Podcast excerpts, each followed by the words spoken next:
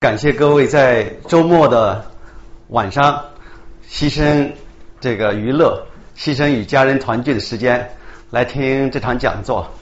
我首先听的这个主持人的介绍的时候呢，就感觉到我不合格，因为说有趣的人讲有趣的事，你一看我是一个无趣的人，对这个讲的事情呢，可能是相当的枯燥。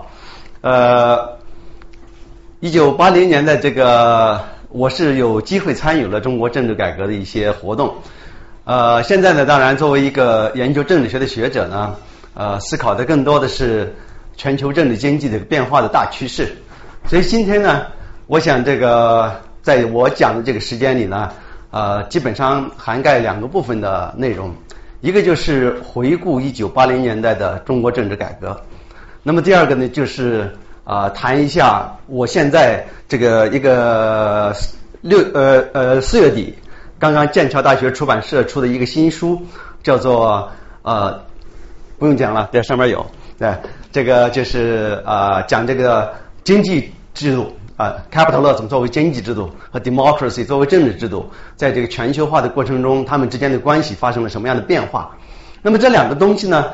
啊，就是一九八零年的政治改革和现在的这个事情呢，听起来啊好像是啊两个不同的东西啊。当然，时空的背景发生了重大的变化。那么，好像讨论的这个主题呢，好像也是有点啊很难联系到一起。但是实际上呢，呃，有一个中心的问题是可以贯穿这两个部分。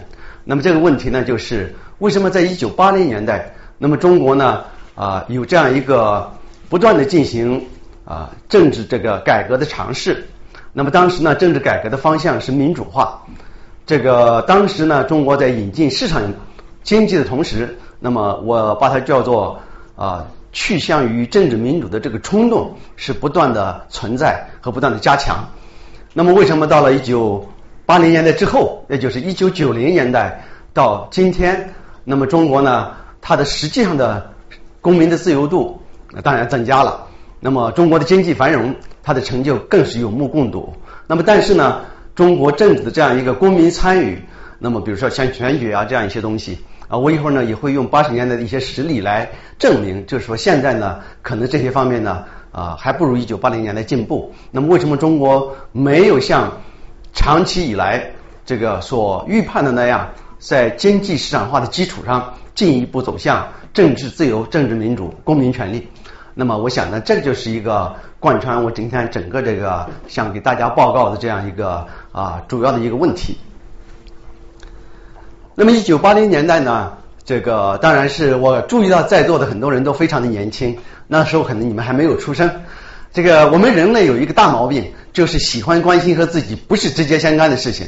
我是喜欢这个毛病的，就是如果你只是关心自己眼皮底下的东西呢，这应该说是。你就放弃了和丧失了人之作为人所独有的这样一个特点，就是说我们总是喜欢关心说啊五千年前怎么样啊，五万光年以外这个什么样的东西怎么样啊，就是我们总是喜欢关心一些不一定和我们的生活有直接关联的东西。那么我想呢，就是啊一九九零年代才出生，这个呢啊应该不是一个理由阻碍大家去了解一九八零年代，所以我也理解为什么这么多的年轻人今天会来。那么，一九八零年代当然是呃，我简单的介绍最简单的历史，就一九七六年这个毛泽东去世啊，然后呢，然后发生了这个高层的政权更迭，不是政权更迭，领袖的更迭。那么，当然毛泽东选择的接班人华国锋这个掌握了权力。那么很很快呢，这个在文化大革命过程当中呢，啊靠边的或者被打被打倒的，那么当然也还有一部分仍然在台上的这个。啊，一九四九年以前就跟随毛泽东参加中国共产革命的这样一个领领袖呢，啊，重新回到权力中心，就取代了华国锋。这样就在一九七零年代末期，开始了所谓毛后的这样一个中国改革的这样一个过程。这个改革的领导人的领导集团吧，对，当然大家最耳熟能详的就是邓小平先生。呃，但是呢，邓小平先生并没有一个正式的中国最高领导人的职位。那么他自己讲话叫做是这个。啊，邓小平个子不高了，对比我还要矮一点。这个，所以他讲就是说，我不怕了。这个改革这个事情，如果出了问题，对天塌下来有胡耀邦、赵子阳顶着。这个，那么就是说呢，当时呢，这个呃，邓小平呢，把胡耀邦当时这个中共中央总书记，刚开始的时候是中共中央主席了，就是党的第一把手。那么赵紫阳是啊中华人民共和国国务院总理啊是政的第一把手。那个时候呢啊开始的时候没有国家主席，后来才有国家主席。那国家主席也是一个名誉为止，基本上。那么这样一个邓胡赵这样一个领导集团呢，应该说领导了中国最初的改革，也就是一九八零年代的改革。那么这个改革呢，当然如果从长去讲，就是说啊，我个人认为是一个。啊，肚皮呼唤改革，这是我们这个这个肚皮啊，呼唤改革。那为什么叫肚皮呼唤改革呢？因为是在毛的时代呢，这个中国的这样一个农业生产力相当的低下。那么当时呢，很多地方呢的基本的这个粮食供应，就是农民自己一年种的地种出来的粮食不够自己吃的。那么在毛去世以后呢，当然很多农民感觉到了说，这可能是一个变化的机遇。所以啊，你们也许知道，像安徽凤阳县历史上就非常贫穷，当年出了朱元璋的地方，那么小岗小岗村几个农民就说：“我们把这个地分了吧，啊，分了以后呢，我们就看每家每户能种出多少多少粮食来。”当时做这个事情呢是非常的危险。啊，因为这个在政治上是完全不正确的，所以现在呢，啊，有那个文件，就是他们当时每个人都按手印儿，啊，就是一共有几十个农民，那么按了手印，说如果我们这当中有人因为做这件事情被抓起来了，那我们其他的人呢要负责养活他们家里的人。这个是啊经济改革的一个起啊开开端了。那我不不把故事讲那么长了，就是说，那么一九八零年代，由于大家对于物质生活上这样一个改善的追求。啊，最基本的改善，寻求温饱这样一个追求，那么就启动了中国的农村改革。那么然后呢，啊，有农村改革呢，当然就有城市改革，城市经济改革这个过程呢都非常的复杂，我就不去一一讲了。那么有没有政治改革呢？这个一直在学界是一个有争议的问题啊。这个争议在于呢，就是有的学者认为说中国没有发生政治改革啊，这个基本上就是说还是共产党当权嘛？对吧？那么政治的体制还是过去那个样子啊？有的人用啊权威主义、政治权威主义来描述，有的人是是共产主义来描述。这个我们不去管它，就是说这是一种啊说法。那么还有一种说法呢，就是中国呃进行了政治改革。那么中国的这个政治呢啊现在呢也形成了一种新的、独特的啊不同于西方民主，但是高于西方的这样一种模式。那么这个中国官方呢啊这个。啊，比较坚持这个意见，这个，那么这个意见呢，呃，我我个人呢是在中间的一种看法啊，我个人啊啊经自己的亲身经历也好，还是我的研究也好呢，啊，我认为呢，中国在一九八零年代呢，呃，可以说有这两种不同的政治的变化，改革是一个主动的事情，就是你去做啊，这个叫改革啊，特别是自上而下，对吧？自上而下来做，这叫改革。那么呃。变化啊，就他可能没有人去做，那他也变了，对，它是一些别的因素促成的。那么政治的变化呢，就发生就是说，因为农民，比如说他把地承包了，他们的政治生活方式也发生了变化。比如说人民公社解体了，在一九八四年，全中国的人民公社都没有了，对，这个那么在这之前呢，人民公社可是不得了啊，每一个农民都被组织到人民公社的体系当中，那么这个他们的权利、他们的生活形态都发生了变化。这个包括我们现任的总理李克强，对我的大学同学，嗯，这个他都讲，他说啊，毛的时代你出出门讨饭还得要大队书记给你开一个介绍信呢，他就是安徽凤阳那个地方插队的，其实他知道这个情况。这个那个时候你如果就是说没有村子里支书给你开一张介绍信，盖上一个公章，你说我因为没有饭吃，我到别的村子去讨饭，那马上就会比如说你是一个盲流啊，你怎么能到处乱跑啊？那不像今天中国的流动性非常高，那么这是一个方面，就是由于经济的变化啊，由于人们对社会生活的一些呃这个改善的追求，带来了政治上的变化。我不讲这个东西，那么我讲的是政治改革，就是说我专门针对政治的东西来进行改革。那么我个人认为呢，在一九八零年代呢，中国有两波政治改革，第一波呢就是一九八零年代初，以中共中央通过。党内政治生活准则为标志，那么这个是一轮政治改革。这一轮政治改革呢，它的主要的内容就是党内高层生活的理性化 （rationalization）。理性化什么呢？就是有规矩啊，开始有规矩了，大家按照规矩来办事。在毛的时代，这个由于毛的他的个人的领袖魅力。啊，也因为他长期在这样一个中国共产主义革命当中，在他的同僚当中建立起来的这种威信，包括在中国人民当中建立起来的这种威信，所以他的话当然就是应该比教皇的话还要有权威，对。那么他应该说这个基本上就是说他要怎么样，大基大体上就是可以怎么样。你看，其实呃，虽然他自己也抱怨说他的权威还不够啊，现在越是有权利的人越抱怨自己权力不够。呃，那么，所以呢，这个规矩，毛自己讲过一个话，对，叫做无法无天。他说毛毛自己给这个呃见这个 Alex Snow 啊，这个就是当当初中国要和美国搞这个重新恢复这样的联系，尼克松访华以前，当时全中华人民共和国在美国没有一个朋友啊，所以呢说找谁呢？最后找了老朋友斯诺，那么到北京来，那么见毛主席。然后呢，这个斯诺和毛呢在天安门上谈话啊，这个毛就说，斯诺表示说，你怎么敢和美国搞关系呢？因为他毛表达的说，我想和美国搞关系。斯诺说，你怎么跟和和毛？你是一个共产主义者，你是中国革命的领袖，美国帝国主义者，你怎么能跟他搞关系呢？毛说，我这个人和尚打伞。哎，这个当时的翻译呢叫晋朝柱，他是哈佛大学学 chemistry 的 under。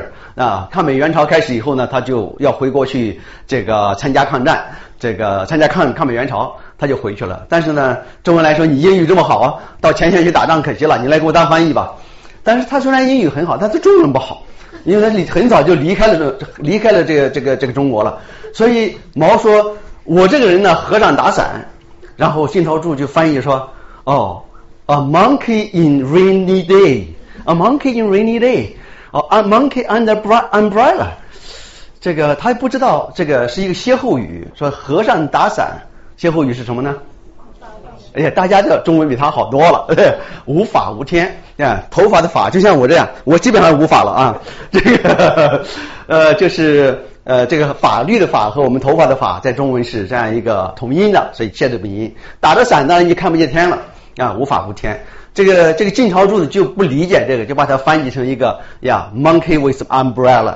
然后呢，这个斯诺的理解就是说，哎呀，毛看来很忧郁啊。你看和尚嘛，肯定也没有家口，也没有孩子，一个人在打这个伞在雨天里，是一幅这个呃日本那种忧郁画的那一个图面，对，非常的这个日本画风，对他就是理解成这个东西了。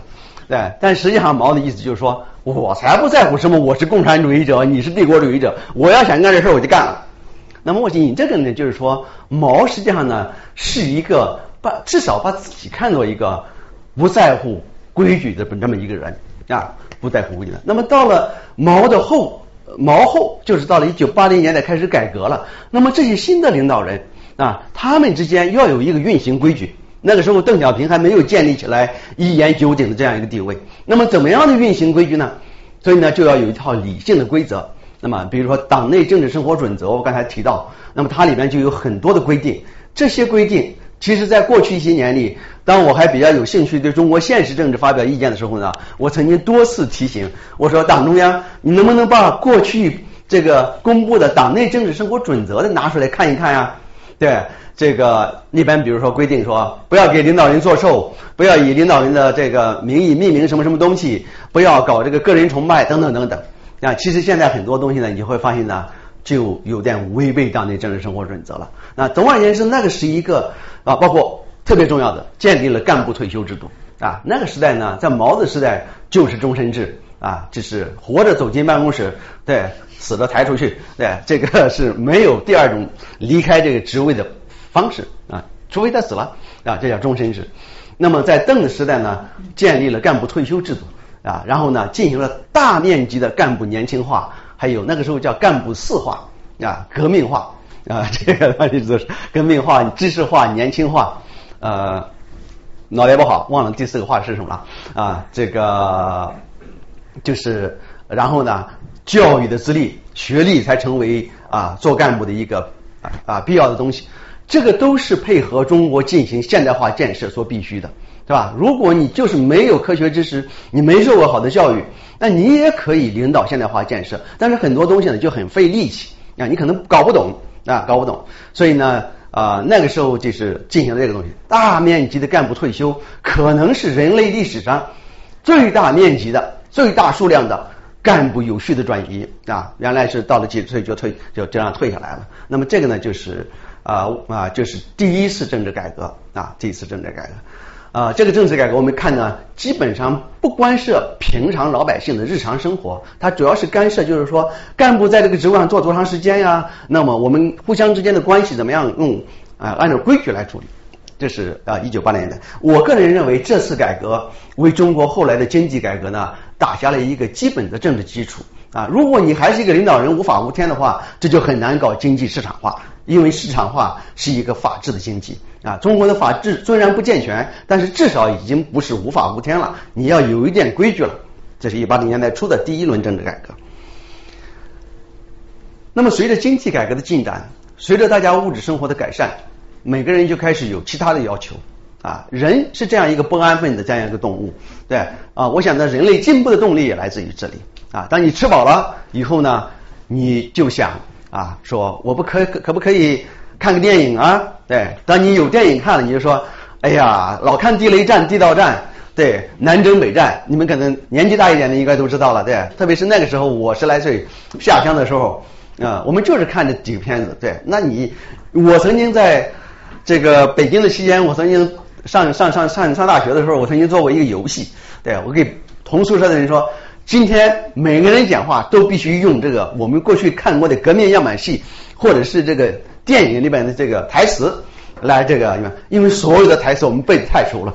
你像年轻轻的十来岁，记性那么好，一天到晚就看这三个电影，对，看了一百遍也不止。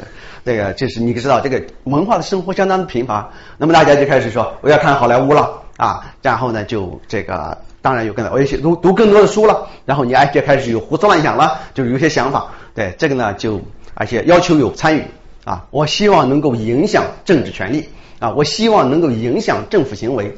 那么这个呢，就是再加上在经济改革当中呢，出现了一些啊这些，比如说贫富分化开始出现啊，腐败现象开始出现啊，在一九八零年代中期，这些现象都开始出现。那个时候的腐败的体量比较小啊，可能就是啊，比如说啊，由于经济改革要从国家规定的这样一个价格，把它变成市场的价格。对年轻人来讲，这个可能比较难以了解。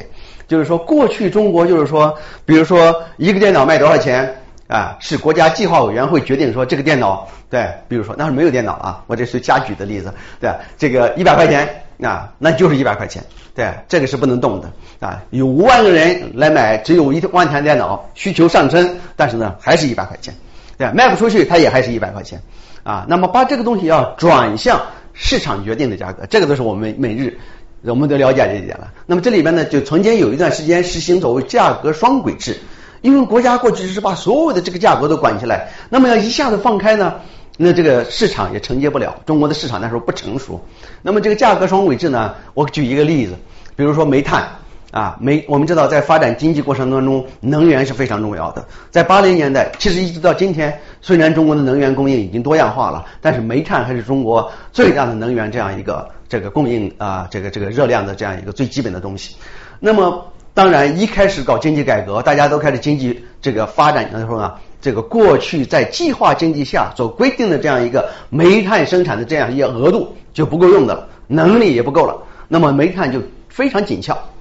那么这个时候呢，国家呢就把它变成了就是说计划外的价格，比如说计划外价格一吨煤炭。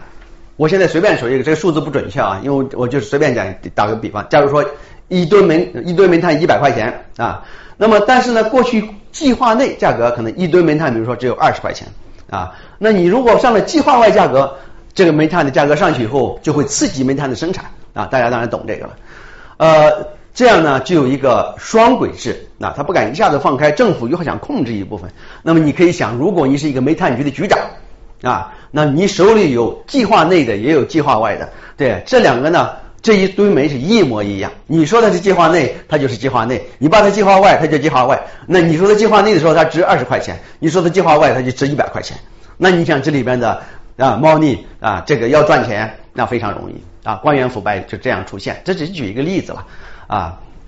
那么民众就开始对自己的权利要对政府官员有所制约，这个有个要求。那么，在一九八零年代的中期啊，我记得呢是一九八五年的夏天开始啊，因为当时呢，中共中央最高领导层开始考虑要召开中共第十三次全国代表大会。中共第十三次全国代表大会是一九八七年召开的，那么一九八五年呢就开始考虑啊，这个大会啊讨论些什么东西。那么邓小平在一九八五年的七月份啊，其实是六月份了，就开始提出了问题了。他说：“这个我们搞了几年经济改革了啊，那么这个经济改革呢，看来呢，叫光搞经济改革是不行的，必须要搞政治改革才能配套。”那么他再而三的提出了这个问题，然后他就明确提出了说，十三大要讨论政治改革问题，要把这个政治改革的问题提上议事日程。呃，一九八六年，这个呃呃，我刚才讲错了，是一九八六年的六七月份啊，邓小平开始提这个问题。那么到了一九八六年的九月底，那么邓小平呢就要当时担任总理的赵紫阳来组织一个机构。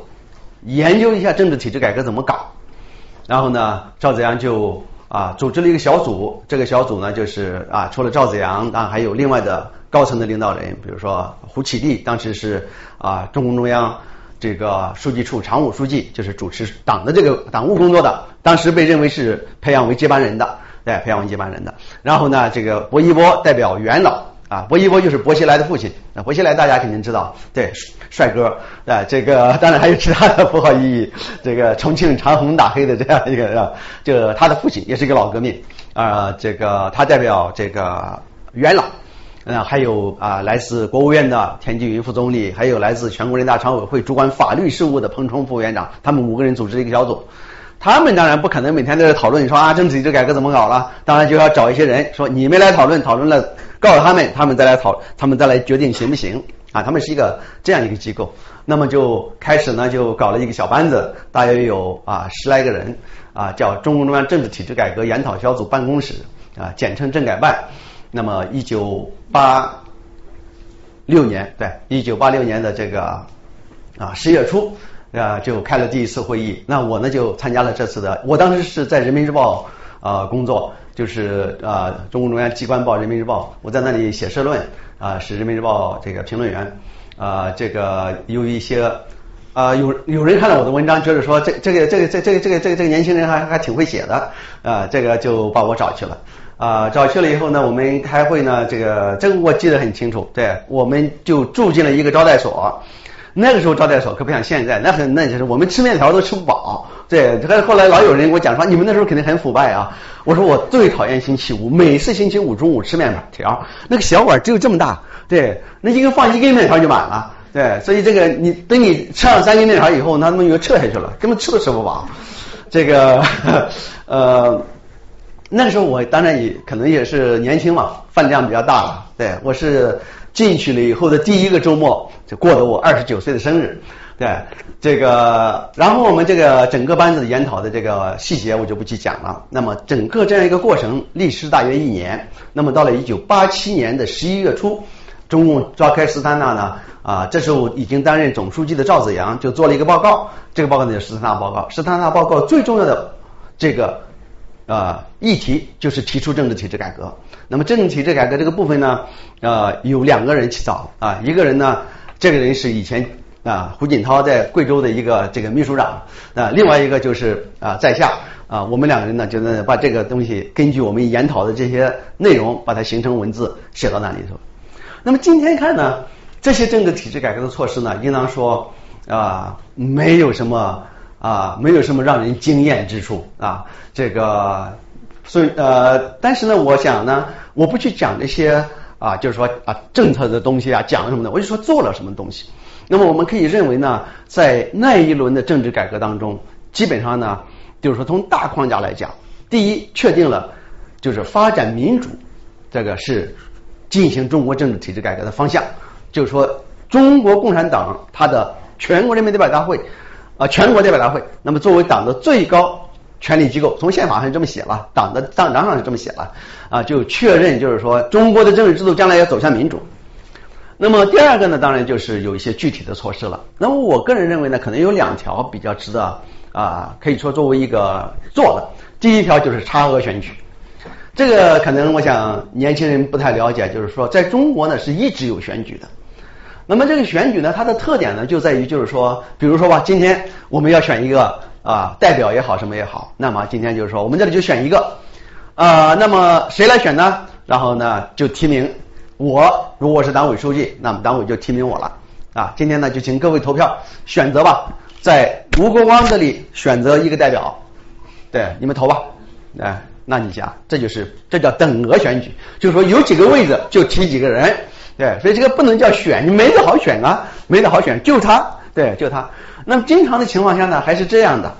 这个我还记得当时讨论这个选举改革的时候呢，这个胡启立讲一个故事啊，他因为有时候他要配这个这这这个书记，当然就他一个人，这个没有。比如说有时候选代表是吧？你要选一个到北京出席开会的代表，那个然后说到一个工厂去选一个代表，这时候你就就是你没听说过这个无知少女的这个这个现象吧？啊，就无知无知少女，就是这个这个这个这个，就是说，你如果是这个呃这个少数民族了，就是少了；你如果是女性了，就是女女性。这这加起来知识分子了，这无是什么？无党派什么什么之类的吧？对，就是要选人民代表的时候，那他们呢就要比较占据啊这个也一个特特定。那中央呢就下一个名额到这里来了，对啊。比如说，我想今天大家要在这个房间选一个代表，不是选我啊，就说。告诉你们，你们今天要选一个代表，这个代表呢应该是对女性。好，在座的可能有一半的人就已经被排除在外了，是吧？然后呢，说他呢最好是啊三十岁以下，然后呢可能再有几位年龄稍长的女性又被排除在外了，然后最好呢他是这个啊不是汉族。咱们这屋有没有都不知道，对，这个应该有的。对你不是女性，对不起，开玩笑啊，应该是有的啊。就是说有吗？有刚才符合这个条件的吗？好，还有吗？有三位，哎，好像有三位，就是说啊，女性年龄在三十岁以下是不是汉族的？那么现在我再附加一个，就是说，比如说你是呃。有硕士有，但但但这里当然比较多，你们都可能有硕士甚至博士学位。那我可能再附加一个，比如说啊，你最好是啊有，如果是在中国基层的话，你最好是有博士学位的啊。那我们刚才三个位可能都有，对。但是如果你在中国的话，我把这四个条件都提出来，这一屋的人能找到一个，可能就很难了。对，实在不行的话，因为我不可能像和大家这样陌生了，那我肯定很了解。我一听说他是哥大毕业的，那两个都是。A Y U 毕业的啊，和我再附加一条，他是哥伦比亚大学毕业的。对，最后你选来选去，说这屋就这一个人，你不选他，你选谁啊？啊，所以呢，这也是一种啊，这个叫戴帽选举啊，这一个帽子一个帽子给你戴下来，最后你说这帽子只能戴在我头上，对，戴在别人头上都不可能。所以呢，这种选举呢，就是没有选择的选举。这个呢，在一九八零年代中期曾经引起中国的政治动荡啊。那么我不去讲一九八零年代这个。中北大有过竞选，我就讲一九八五年的这个冬天啊，对，一九八八六年的冬天啊，一九八六年的冬天呢啊，有人民代表选举，这个大学生很多都是第一次能够行使选举权啊，很多刚满十八周岁嘛，那么他来行使选举权的时候，满怀这个希希望是吧？好，我今天可以投票了，结果到这一看，说投票选谁？就这一个人啊，这人谁也不认识，也没听说过。对这个呢，就很不高兴，很不高兴。以后呢，就那个投票就乱七八糟，上面写的说，我选希特勒，我选什么什么，什么都有。对，阿金老师上街游行了。对，首先是在中国科技大学合肥上街游行，然后上海、杭州、广州啊、南京啊、武汉都上街游行了。啊，这个上街游行呢，就导致了1987年年初，哎呀，中共总书记胡耀邦下台。为什么呢？因为这个老老邓小平就说，怎么发生了大学生游行呢？对，是因为你们这个学生受到了资产阶级自由化的影响。那为什么你们受到资产阶级自由化的影响呢？是因为胡耀邦领导不力，他不反资产阶级自由化，所以呢他就下台了。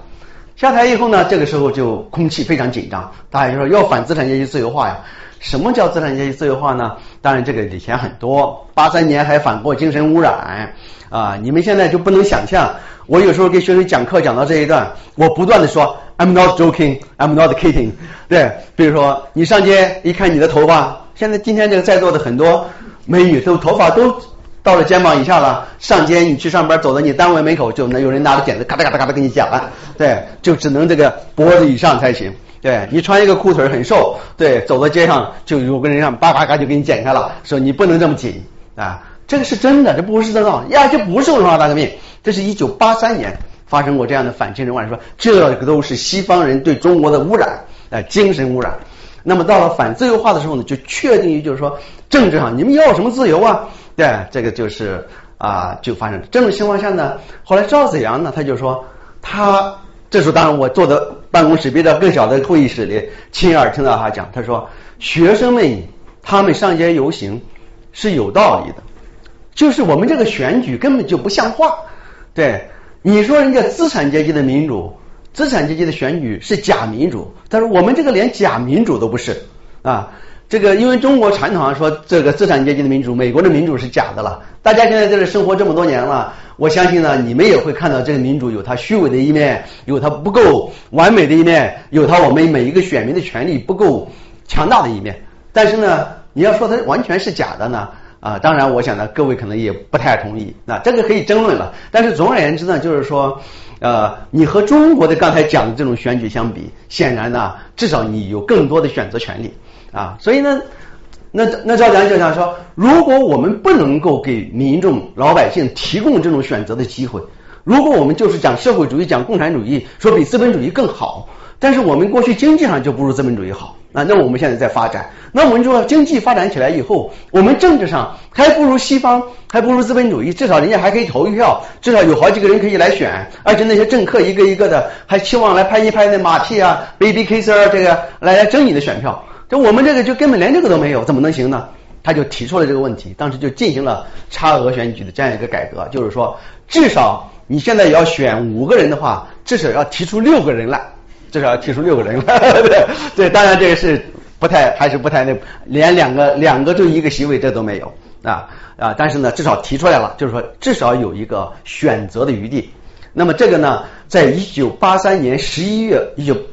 八七年十一月闭幕的十三大，就发生了一幕这个中国共产党这个领导层震惊的事件，就是因为中国的领导层，我们现在都知道说马上要开十九大了，说谁是下一届的政治局委员啊，谁是下一届的中央领导人啊，这不是到开会的时候选出来的，在这之前都定好了，是吧？是你应该是，然后呢就把你选出来了。所以在十三大以前也是这样，他们也定好了啊，张三李四要进中央委员会，要进中央政治局。其中有一个人呢，叫邓丽群啊。我们在谈论八十年代政治改革，他一般把他叫做小邓，因为邓小平是老邓了，他就小邓。那么小邓呢，就被预定要进入中央政治局。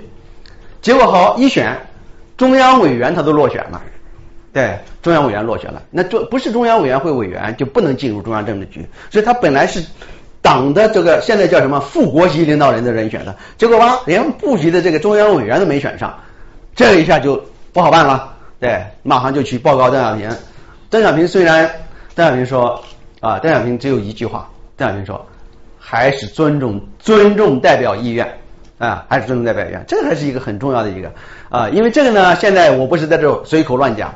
邓丽群有回忆录出版，这个另外一个人呢也有回忆录出版，这个因为邓丽群在他的回忆录里讲到说。还有一个人是叫万少芬，是当时江西省委的书记，是唯一的一个女省委书记。说她也落选了，说她落选了以后呢，她就很不高兴，她就去找到老资格的领导人王震说：“哎呀，这个事儿啊，王老爷，你得帮我活动活动啊，看看怎么办啊？”对，这就说你选完了落选了以后啊，你还可以找领导人再去游说一遍，那么你补上去，这个可能性是有的。邓丽群的意思就是说，我就很坦然了，对，落选就落选吧，对。但是呢，后来万少芬呢？写了一个会议论，说没这事儿，我不是那次落选的，你去看看。哎，我一看还真是，中共第十三届中央委员会名单第一个就是万少芬，嗯，姓氏笔画少啊，万，对，他是那次他他没有那次落选，他是另外一次在全国总工会的选举中落选的。啊，总而言之吧，就是这个差额选举就使得以后的中共全国代表大会的这个中央委员会选举都有了一个差额，比如说应该选三百名，我这个数字我是乱讲的哈，就大体上，比如三百一十名中央委员，那么中呢那个那个党中央呢，党的领导层呢就会提出啊一个百分之多百分之五左右的这样一个名单。啊，那可能就会提我的数学不好啊啊，三百一十名，那他可能啊三百名，他就提三百零五名，然后呢，你可以把其中五个人涮掉啊。当然，这个当然是自由度不大了啊，自由度不大。但是这个是一个制度性的、根本性的变革，就是说你可以从多五个过渡到多十个，过渡的多甚至三百个，以后可以竞选啊。其实呢，这里边就开始有了竞选了，因为什么？我怎么去把那五个擦掉？我怎么知道这五个就那我想我为什么在这三百零五个零五个里选三百个？我得知道一些信息吧。过去是不知道的，对吧？过去在毛毛毛主席的时候选举有一个很有意思的这个，我讲一个插曲啊。这个九大，这是毛泽东的威望达到这个如日中天啊，因为文化大革命刚刚搞完，刚刚开始搞了几年嘛。结果这个选举的时候呢，就选了一个。那个时候选举选出来以后呢，是先讲领导人说，中共中央委员对毛泽东、林彪啊，以下以姓氏笔画为序啊，毛泽东、林彪不按这个不按这个排的，然后然后就是这个丁盛、于桑、王白蛋，对，讲的我不是一讲到王白蛋大家都笑了，对，这个王白蛋呢是东北齐齐哈尔的一个炼钢工人，他作为一个劳动模范选到了中央委员会，他呢。这个故事的又是意思呢？他得了全票，他得了全票，对，一共有两个人得全票，一个是毛泽东，这毫无疑问，当然得全票了。林彪副主席也没有得全票，哎，少了好几票啊，至少是少了两票。这个是根据这个都是有回忆录这个做根据的啊。这林彪和他自己的太太叶群两个人都谦虚，都没有投林彪，所以林彪呢少了两票。这个王白亮呢？他不懂这个规矩，他自己也想党中央都提名我了，我当然应该赞成我自己当中央委员了，所以他也提了自己，选了自己一票。再一个呢，他是一个新人，就是他他不是说，比如周恩来从来没有得过全票，因为什么呢？你在这个党的领导层这么多年，总是得罪过人的，是吧？总是得罪过人的。那还像周恩来这样，对，也得罪过人，所以他总是少好多票。江青那次少了八票，江青非常不高兴，对，这个。这个王八蛋居然得了全票，这不所以就说，所以这一选完，大家都说你是什么人呀？你还居然比林副主席当得票还多，哎，得票还多。那实际上就是说，当你选的时候啊，你根本不知道他是谁，你就说只要中央提名了，一看说这个人我不认识，当然选他了。认识你就不选他，为什么？这小子以前跟我吵过架，对，还有我们家有一次叫想分房子，他可苦不让我分，或者是有一次宴会，对，他在那喝醉了酒，不要扒着拍着桌子把我那个那个，就是这这高层领导人啊，这些中央委员啊，也像我们日常生活一样，就是说，反正是也有互相看不惯的些什么，你要认识呢，就有点矛盾。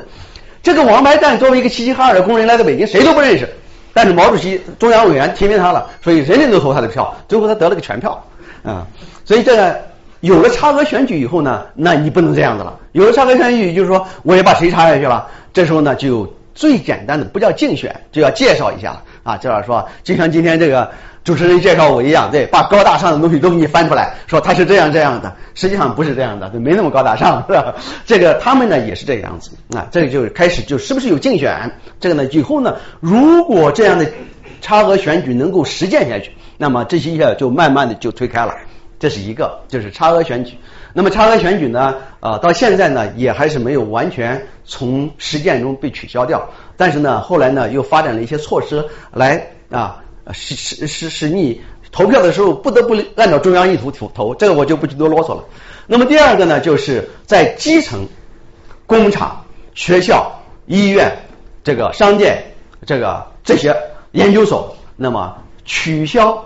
不是取消，就是说把党委书记一元化的领导变为行政首长负责制，这个很重要。因为中国啊，它这个中国共产党的领导啊，它不仅是整个党领导这个国家，这个其实在哪个国家都是这样。比如现在今天共和党，你可以说也领导美国这个国家，但是你们单位有没有一个？你们这个投资银行有没有一个共和党党委书记在那坐镇啊？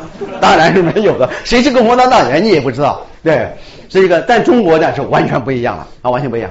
而且呢，不仅不一样，你觉得和美国比觉得很荒唐吧？它和苏联比，它都很荒唐。怎么呢？因为苏联当然从克里姆林宫，当然斯大林也好，赫鲁晓夫也好，都是党中央第一书记一把手。到了工厂里边啊，什么什么格瓦涅夫什么造船厂，那谁是第一把手呢？厂长，厂长。为什么呢？因为他们那个党委书记是选出来的。选的时候呢，你今天可能选了一个钳工，下届可能选了一个电工，所以呢，他不可能是当一把手，他也没有这个行政经验。所以呢，在苏联的体制下，叫做党老五，哎，党委书记不仅不是第一把手，他是第五把手。第一把手厂长，第二把手总经总工程师，第三把手什么总会计师，还有总什么师，最后呢排到第五是是党委书记，叫党老五。那中国的这个体制呢，就是党老大。啊，党老大是绝对老大。对我刚在，我是曾经在香港教过一段时间的书。我刚到香港的时候，被邀请去给香港公务员讲课，那是一九九七年以前了，那都是英国人培养的公务员。对，他说他们就跟他们来给你讲中国政治体制了，他们就问我一个问题，他说我到我是这个什么什么局的一个局长，对我到中国去访问。对，到了一个啊，他是好像是教育局的，因为那个这是吧？我一个大学去，说他们非常不礼貌，对，派了一个书记来接待我，对，书记 secretary 吗？对，那你在香港一个 secretary 就是一个跟班的，那那那这，他就很不高兴，他说，你就是说为什么这个中国他怎么这样子呢？就是说他们这是是为什么用 secretary 来解决这样的问题什么之类的啊？当然就是大家听着，我这不是笑话，是我真正是面临遇到这样的问题的，但谁都知道 secretary 是老大。啊，那么那个时候呢，就改变了这一点。比如说，大学里边也实行了厂长负啊校长负责制。那么在这个厂学呃，在这个呃工厂里边要实行厂长负责制，但是党委还在那里，也没有取消。但是呢，所有做党委书记的人都不高兴了，是吧？这很可以理解啊啊，都不高兴了。这个而且党委书记是不仅有一个书记啊，还有党委办公室。你们如果在中国生活过，你知道，如果在一九八零年代和以前。如果你想结婚啊，年轻人进了工厂工作，说我今年哎呦都二十九岁了，我准备结婚了。你准备要怎？你知道要怎么样开始开始怎么样进行这个手续呢？不是说啊，我给带着我带着我女朋友，我带我男朋友去去去那个什么什么什么地方去登去登记去了？不是的，对，你要去找你的你这个厂里的党委办公室，说哎我要我要我要我要我准备结婚去登记了，然后呢党委办公室给你开一个。介绍信说张三李四同志对是我厂职工，对他政治这个啊一切都不错，什么叫身体健康、历史清白，同意他和某某同志结婚，请予办理啊，都有这套东西的啊，所以这套一套一整套的机构，由于这个改革，他们都可能就没有权利了。对，你不要干涉人家是不是结婚了？呃，我可能呃我要把这个呃长故事讲短一点了哈。那么这个呢是一九八零年的这个改革，你可以看到。它的重要的它的着眼点在于解决由于经济改革带来的民众对于自己权利和自主性的这样一个要求的增加，那使得政治体制来适应这个东西。就是由于经济改革了，市场化了，每个人都比以前在经济生活和社会生活当中自主性大大增加了。那么他当然也要求正常的自主性，甚至要求正常的参与。那么怎么样来参与呢？那么就是通过。啊，选举来参参与，那么要通过对这个党的这个一个权力体系的这样一个放松，来使得每个这个公民他慢慢的，啊，你现在听来说这个还没有啊，啊，但是有一个过程，有一个过程。当然呢，这个改革呢很快就失败了啊，这就是这个改革走得很慢。我不想夸大这个政治改革的成果啊，但这个改革很慢。因此呢，到了一九八九年呢，我们就看到呢啊，大学生啊为先导，那么一般的民众。其实，一九八九年的五月份，在北京上街游行的，我想，如果是年龄大一点的，在北京当时生活的人都知道，但是所有的机关干部，所有的那个那个的那个都去了，嗯，不光是年轻人啊。那么这个呢，他们就是这个这个一九八九年这个啊，大家现在就把它叫做天安门运动了啊，不像今天所讲的，就是说要推翻共产党啊，要什么什么之类，他就是要要求增加这个。民主的这个权利，就是因为当时政治改革进行的太慢了，他们希望推快一点。当然，这个事情呢，啊，以后的结局大家就知道了。这样呢，我们就来到了一九九零年代啊，一九九零年代。那么当时我们可以看到，即使包括邓小平在内，即使包括胡耀邦、赵子阳这些中共最高领导层在内，那么他们都有一个想法，就是说中国的经济变化了，政治应该随着变化。那么中国的经济市场化了，中国的政治就应该随之民主化。当然，民主化是怎样的民主？民主化的步伐是迈得快一点还是慢一点啊？那么最后创造出一个什么民主体制？这个没有一个蓝图，领导人之间也有不同的意见。但是这个大方向大家都认为是这样子的。那么一九九零年代以来，我想呢，基本上我们看到呢。啊，我想用事实的描述，对我们不要去争论，就是说中国的民主体制也是民主的，可以这么讲，中国的体制比西方的更民主，对，你可以这么讲。但是呢，我们要给民主下一个定义啊，下一个定义。这个民主啊，我们经常有时候跟这个呃国内的大陆的学者，就做做政治学跟他们交流，一提到民主这个词儿，他们就说什么是民主？你们谁说的清楚？啊，然后呢，我那我我只好说。我不仅说得清楚，对我现在给你可以是西方对于民主是有很多的争议，我们有很多不同的定义，但是我们有一个 basic 的一个 definition，对，这就是熊彼特的定义啊，这个奥地利这个后裔的这样一个啊经济学家，这个啊熊彼特啊他在《社会主义、资本主义和民主》这个词呃这本书当中，对下的定义就是说，民主是一个由这个。多数人啊，由这个竞争者通过啊获得多数人的选票来取得掌握公共权力的职位的这样一种机制啊，就是这么一个东西啊，就这么一个东西。当然呢啊，你可以说这个民主的定义啊，我们现在呢对它有批评，它过于过于低级了，过于低级了。就是说，我现在比如说我到网上去讨论时事，评论这个国家政策，这我们应该有这样的民主。那么这个呢，就是更高一级的民主。你要首先有我刚才讲的这个叫做程序民主，这个程序民主做基础，你才能有更高级的民主。你不能说我连选择领导人的这个权利都没有，但是呢，我可以批评领导人，所以我权力很大啊。你首先能选择领导人，然后呢，你还有批评领导人，有法治的独立，有等等等等。所以呢，这是一个叫做 minimum definition。啊，minimum democracy，那这个是最基本的东西。那么有了这个东西呢，才可以持续的发展。那么中国呢，按照这个定义，它就不是一个民主制度啊。这个因为中国的民众不能够通过选票来选择领导人。我其实这里并不假设民主是好还是坏，我就说是不是民主。你不是民主，你可能比民主还好，这个咱们不争这个没意思，是吧？我就说它不是民主的。啊，那么中国呢，在过去的二十多年当中的经济的这样一个持续的自由化和经济的繁荣发展当中，并没有出现进一步的向这样一个民主发展的这样一个去向啊。是的，公民的权利比以前增加了啊。公民的权利呢，我想给你们介绍一个基本的一个概念呢，就是说，就是自由和权利这个东西呢，是有两个范畴，一个叫做消极自由，一个叫做积极自由。消极自由不是说它不好，消极自由就是说我自己有权利管理我自己一切的事情，这叫消极自由啊。这个是啊政治哲学家伊萨亚柏林的这个典经典概念。那么积极自由就是说我不仅有管我自己事情的权利和自由，而且我有参与公共事务的这样一个权利和自由，这个叫积极自由，啊，叫积极自由啊。就是说我们现在在这里，你要把你自己的事情做好啊，没有人干涉你。这是你的最基本的自由，这叫消极自由。但是呢，这个整个这个房间里发生了什么事情，你有权利发言，你可以对这个决定啊有一份这个责任，这就是积极自由。那么可以看到呢，如果没有民主，积极自由是没有的，是吧？你有消极自由呢，你只能是把自己的事情做好。在毛的时代，消极自由都没有。就像我刚才讲的，对，我不就是留个长辫子吗？对，你还给我剪掉。对，这显然没有消极自由。对，那我要穿个什么样的裤子，你还给我干干涉我？对，裤腿儿给我剪开啊！这个是文化大革命的时候是这个样子的啊。那么这个我们可以讲，随着中国的市场化的变革，在过去的几十年当中，中国民众的消极自由啊，已经呢是获得了，获得了。但是呢，有没有能够用这个权利来进一步影响公共生活，决定公共权利，制定法律？啊，那这个这样一个自由呢？我想这个自由呢，现在现在还很小。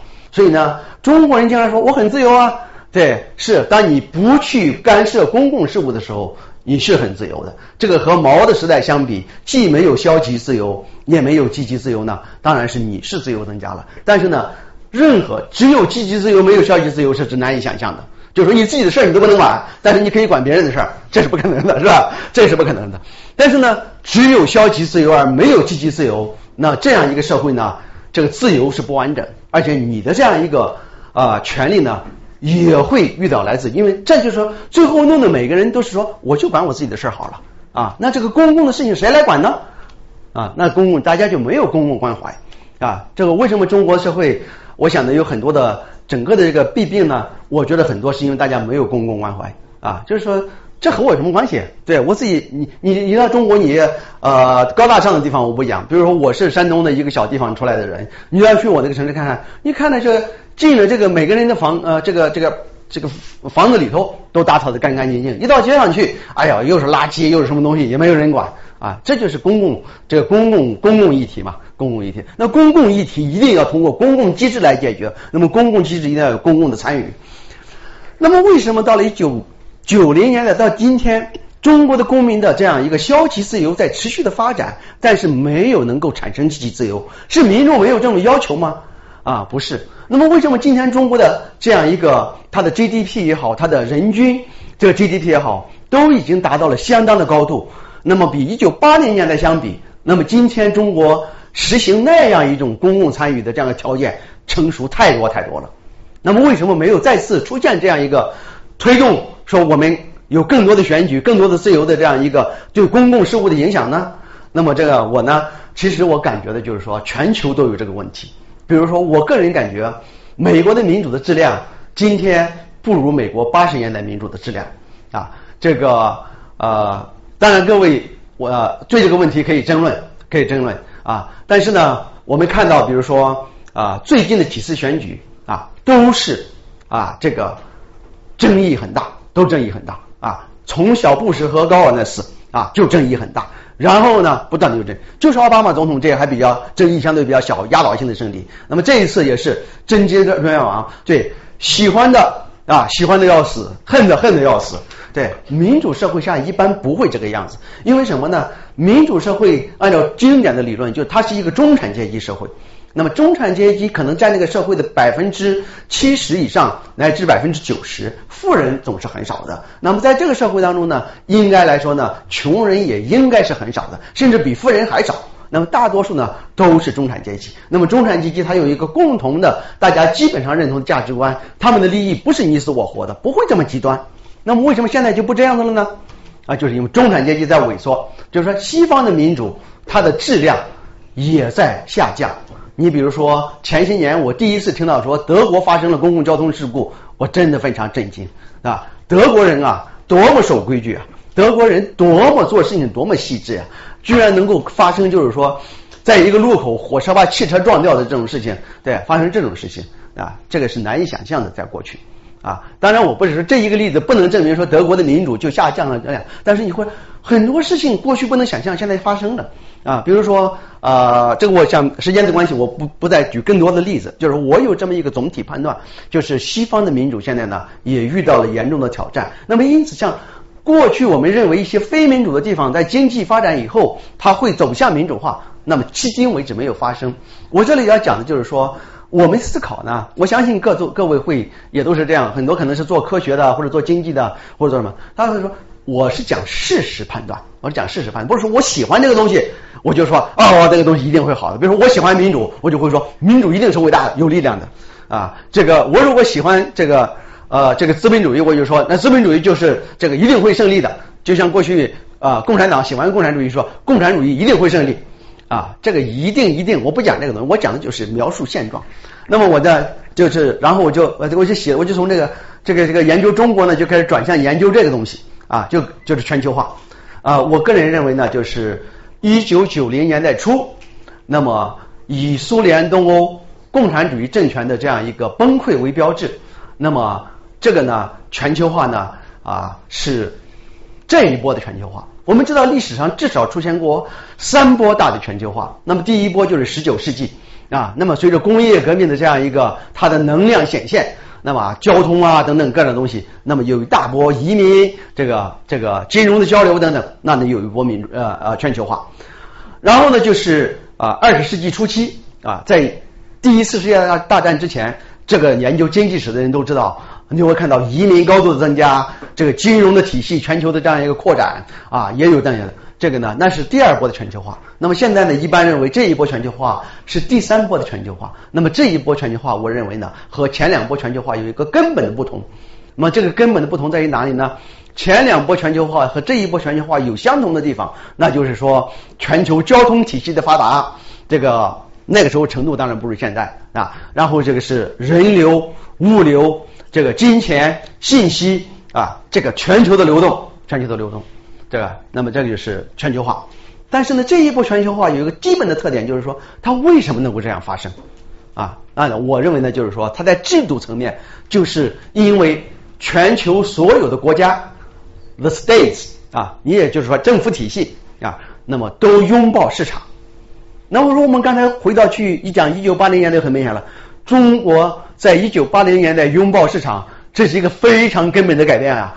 老老邓不断的在讲说，对这个市场经济可以为社会主义服务，这就是说过去是没有共产主义是排斥市场经济的啊，在毛的时代，中国的私营资本 zero 啊，中国的合资和外资合资 zero 对，所以中国的外贸当然量很小，中国在毛的时代一分钱的外资投资都没有。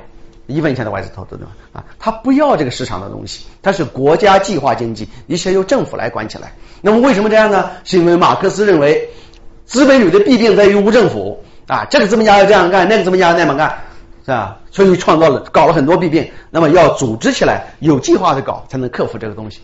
但是呢，他排斥市场，我们发现呢，这个物质创造力不能解放，所以呢，大家生活在贫穷之中。那么，一九八零年代的末期和一九九零年代初期，随着共产主义在全球的这样一个消失啊，这样就所有的国家都拥抱市场，所以，这个就叫首先是制度的全球化，市场这个东西谁都接受了。那么中国是其中的一个领先者，其中的一个领先者。那么在这个情况下，对吧？资本就开始在全球自由流动资本在自由流动。说资本流动是这样一个制度变化的后果。你如果在共产主义国家还在那里的情况下，不进行拥抱市场的这样一个变革的情况下，你的钱去得了吗？对你不可能，对花旗银行不可能到美中国毛的中国去开分行的，对，所以呢，这个物质这个金融的流动是那个东西的后果。那么这样一来呢，金资本它获得了一个巨大的优势，就是在全球流动。按照经济逻辑，哪里能够产生利润，它就到哪里去。啊，这也是我们今天物质繁荣的根本原因。但是呢，它带来了一个问题，就是呢，过去比如说美国的资本主义，美国的资本是要受到美国民主制度制约的啊。选民如果投票说这样不喜欢，然后呢，国会制定法律就会限制资本的很多事情。现在你也可以限制，那资本说我要在美国投一个厂子，比如说，然后呢，环保要求很高，对这个。全国的法律、地方的这个规管、当地这个居民的要求、这个舆论的压力，然后呢，他想哦，这个环保成本非常高，然后呢，他不喜欢，他可能赚钱赚的很少，甚至赚不到钱。过去他没办法，过去他没办法，那现在他说，我为什么不到中国去啊？对，资本可以在全球流动，他就去中国了。中国现在当然环保的这个压力也增加，但是刚刚的，刚刚的啊，但是而且呢。现在你即使看到那些民众因为环保问题去游行，但能不能解决问题呢？也还很难讲。就是说和美国相比，我想各位看得很明白，就是在这方面那个资本的这个成本要低得多啊，而且呢解决的很快。对，在这里即使你解决了有有有问题，通过法律程序等等等等，可能多少年。在中国，对党委书记来说，我们欢迎招商啊，对这个东西一定让它落户。对我们这个地方的 GDP 才能上去，呀，明天我才能升官。这句话没说啊，这个，所以这个，然后呢，当然就资本就来了。那么这样的说，中国的经济繁荣是和这个联系在一起的啊，联系在一起。那那个美国的那套法律在规管这个资本就规管不到了啊，过去我们知道一个著名的例子就是雅虎，对他到中国去啊，把什么这个异议分子的信息啊告诉中国政府，然后呢，中国政府抓了几个这个批评政府的人，后来这西方人权组织对他们很大压力，这甚至政府也对他这，那雅虎说，那我到中国做生意，我当然要遵守中国的法律了，所以我这个没没什么不合法的。啊，我觉得呢啊就是是啊，他如果不遵守，他如果不和中国政府合作，那中国政府马上就说。啊，你可能就在中国政就赚不了钱了，那 Google 就进不了中国，对吧？是吧？这个就是有问题了。所以呢，你会看到，就是这个民主这个制度，它就变成了一个 local 的制度。那么资本主义它是一个全球的一个运动啊。所以呢，这也要有一个前提，当然就是资本主义和民主这是两个东西，他们是有相互联系的。但是呢，你不能说资本主义就是民主，民主就是资本主义，这是两个不同的体系。资本主义是一个物质生产、经济生活的体系。那民主是一个政治权利这个分配公共生活的体系，这两个体系在历史上曾经有很好的合作啊，很好的合作，但并不表示他们就永远就会在一起。这就像两口子一样，两个人可以有蜜月，对，但是也可能吵架了，也可能离婚了，对，甚至还可能成为仇人呢，是吧？这都是有，都是可能的，他们不是一个东西。那么，全球资本主义的发展。使得经济的逻辑在全球非常有力量，这也是我们今天生活在一个物质财富啊奔涌的这样一个时代。但是呢，也是使得大家的这个民主制度一旦被削弱，那么呢，大家就没有通没有办法通过你的选票来影响那些巨大的有权利的，包括政府和资本，包括政府和资本啊。那么这样一来呢，我们就看到，就是说。中国虽然进一步市场化了，但是呢，它出现的就是权力的执掌者和资本的这样一个拥有者相互合作。这个合作我不能说它完全是不好的，这个合作可以很快的推动经济发展，但是呢，它也带来一系列的问题。第一个问题当然就是腐败，对，那么权力和资本联姻啊，权力和金钱联姻如果得不到来自一般的因素的制约，当然就腐败很容易产生。那么第二个当然就是贫富悬殊的拉大。你如果加入了权力和资本的这样一个联盟，那你可以很快的赚钱，对这个很快的致富。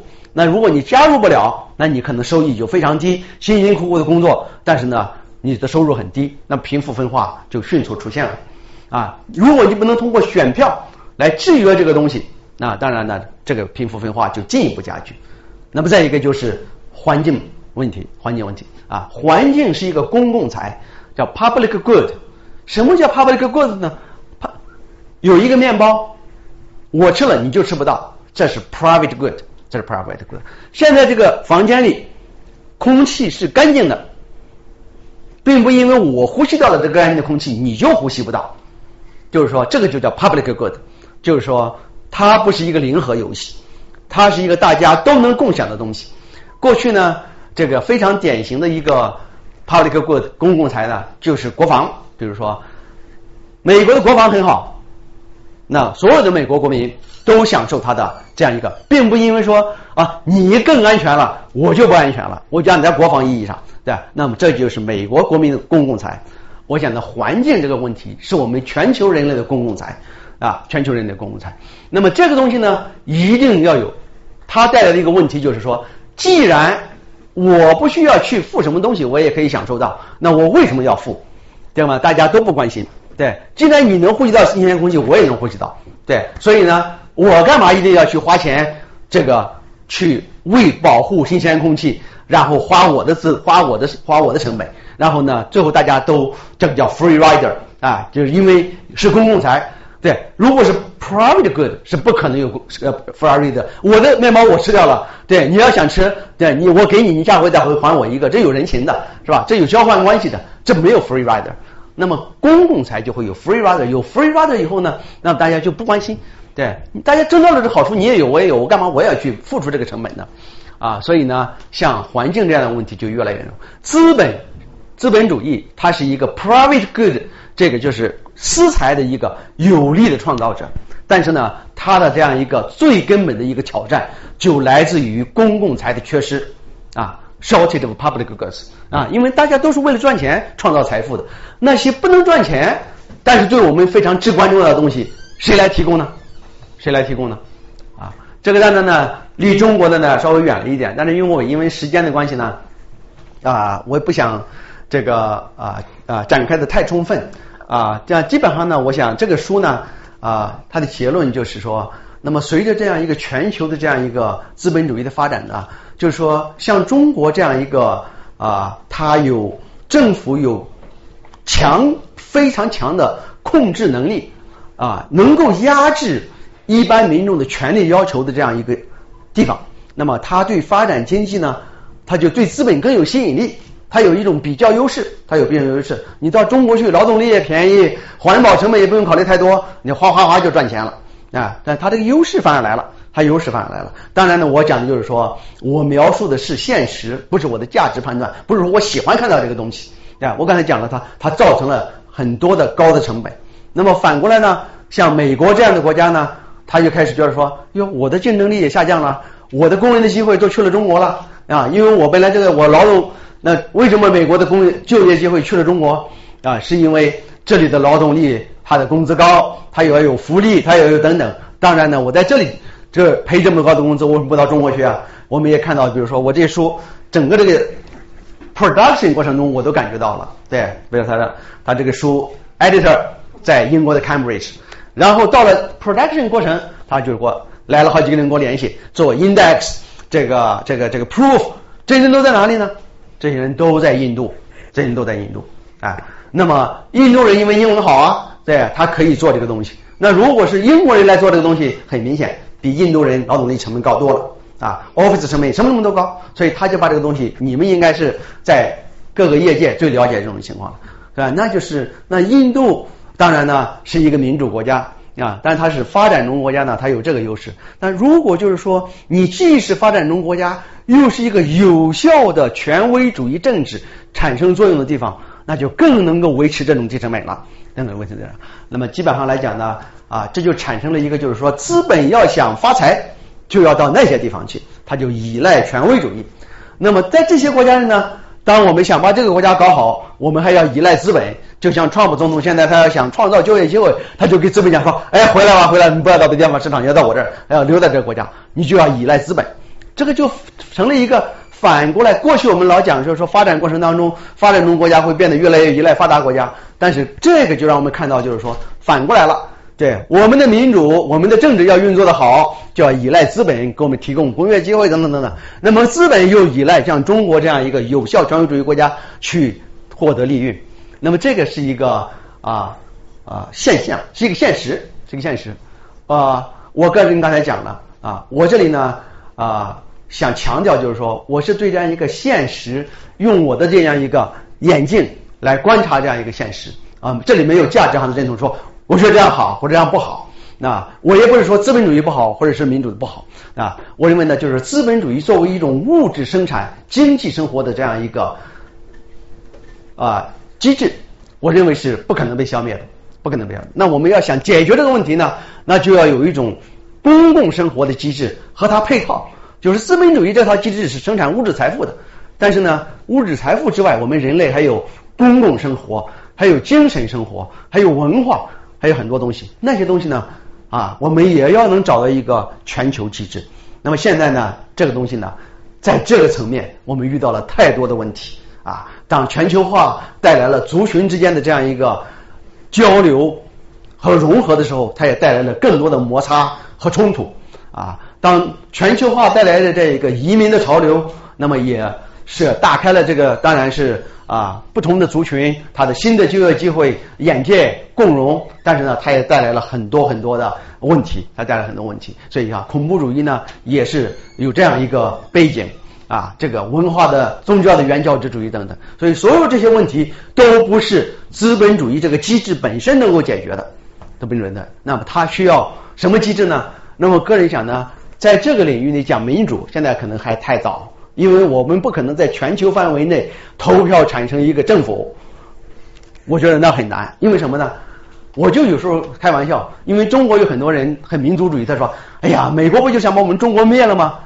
我说我就一个论据，对我认为美国不会想灭中国啊。他说什么灭？我说你认为美国会把中国到变成他的领土吗？说然后美国都变成中国的一，中国都变成美国的一部分。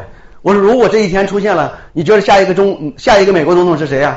是中国大陆选出来那个人，是吧？那美国一共只有三亿选民，对，然后美国把中国全都吞并了，说美中国全都是美国人了，那选出来总统一定是说中文的，对，那十三亿十三亿的，那那那这不就这不很简单吗？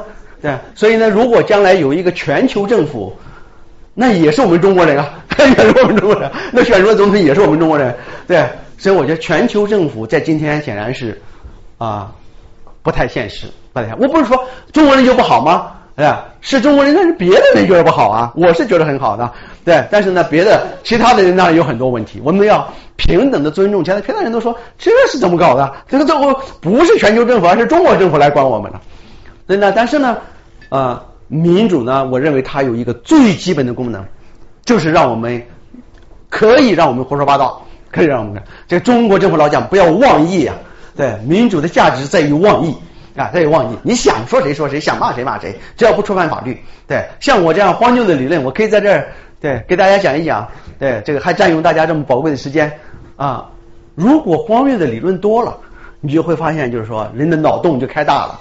对我让学生写 paper 的时候，我老讲这个，我说你的 argument 对没有 crazy argument，对，没有 crazy argument，对。一，你觉得你说啊，我的 argument 是不是 too crazy？我说没有这个问题。如果真的是 crazy，那是 really good，super，啊。但是呢，问题你要有 evidence 啊，你要有 evidence 支持，在有 evidence 支持的情况下，crazy argument 是最好的 argument，对？这个是这个就是说，这思想上面有创造性。那民主呢，它最大的好处就是能够保证这个东西啊。我觉得中国呢。啊，大家就在讲说中国对全球化的领导啊等等，我觉得呢，就是说中国呢有一个很大的问题，就在于这里，就是大家不能胡说八道，对，大家不能胡说八道的好处呢，就是都规规矩矩，没有什么乱子，也不是了，也有乱子了，是？你看乱子也很多了，对，也很多了，就是啊，而且往往就是大乱子，因为什么呢？你平时不能够摔摔打打，那当时你就要报个炸药包了，对，你要平时能够摔摔打打，你干嘛要报照牙包呢？对，所以呢，这个。啊，民主它最后呢，我就是说，啊，我不是讲说 globalization against democracy 啊，就是 that's good 啊，no 啊，就是说最后呢，就是说我们要解决存在的这些问题，我们还要回到民主制度。这个民主的这是广义的民主制度，不是丘比特刚才那个，就是只是选举领导人，就是要有大家有一个能够自由辩论，而且是辩论公共议题。对，现在这个。我可以理解年轻人就是关心的，就是说啊，我这法师如何呀？今天改一个翻身呀，一个什么小包，这很好，这很好，这这是你生活的内容丰富，你生活的有情趣。但是 it's not enough，not enough。对我相信今天来的人，但是都是关心公共议题的。对，一看讲这个东西，呃，都是些呃。啊，我刚才讲的没有趣嘛，无趣的问题嘛，都是这样啊。就是，但是我想，我们要通过公共讨论，关心公共议题，这个可能能够解决我们人类所面临的这些问题。我相信我们中国呢，如果有这样的环境，那么它的这个将来的政治变革就会是相当的健康的。那如果没有这种环境，很可能即使出现了某些政治变化，也可能是比较混乱的啊，比较不太喜欢让让我们看到的，我们不太愿意看到的那种东西。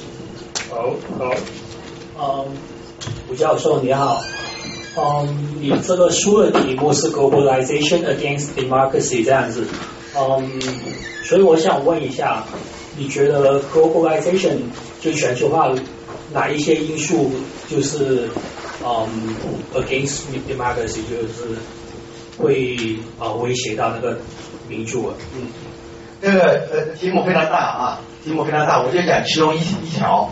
啊，就这个书里呢，我讲的比较多的啊，就是这个全球化所带来的这个贫富不均，那么啊贫富差距的拉大，那么这个贫富差距的拉大，在中国是比较明显的。随着中国总体财富量的增加，啊，也由于中国特殊的发展模式，就是权力和资本的结合来促进发展。那么这样呢，靠近权力的人，当然呢就。啊，富得很快，而且啊，这掌握的这个财富的数量非常大。那么，在美国，我们也看到呢，如果你去看八零年代的数字，那个啊，经济啊，这个这个这个经济学有一个衡量啊不平等的这样一个系数，叫经济啊啊这个呃系数。那么经济系数呢，基本上来说，在八零年代啊，西方各民主国家都是在这个零点三左右，这个零点三以下。呃，一般来说认为呢，就是说，如果经济系数达到零点四，那么这个社会呢就进入一个高度的不平等，就很可能发生乱了，很可能发生动乱，因为这个穷人太多，贫富差太大，他们不满意会造反。呃，中国现在今天的这个经济系数呢，在过去的二十多年当中，一直是持续在大约零点四七、零点四九这个样子，就是高啊，大大的高于这个国际所说的警戒线。那中国呢还有研究，包括比如四川这个好像是四川财经大学有一项研究是前年，他们得出的数字，中国的这个经济系数是零点六二，哦，这个是历史上从来没见过这么高的数字，那就非常高的这个非常大不平等。那么西方国家在最近的这样二十年当中，就是全球化以来这二十年当中，也都大大的增加了。那美国今天呢？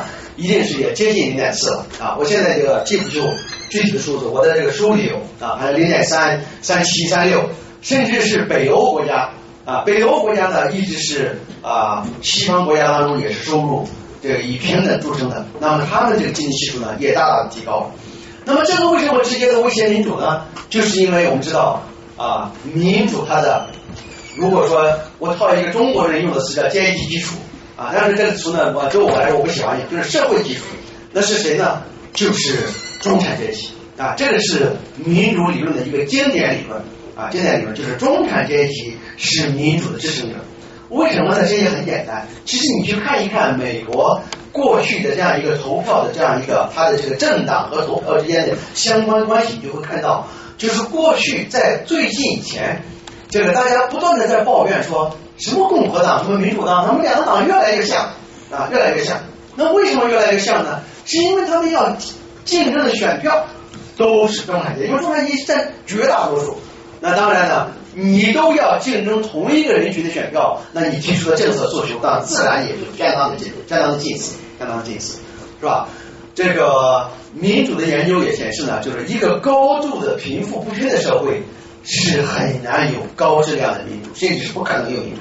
这也很简单，就是因为你想，如果有这这个房间里，假如说有五十个人，对，是和另外五十个人势不两立的，对，然后我们这一百个人在一起搞一个共同的治理，这个怎么能可能搞得好呢？啊，搞不好就打起来了，啊，搞不好就打起来，这不可能是一个民主这样一个 smoothly 这样一个平滑运作的这样一个东西。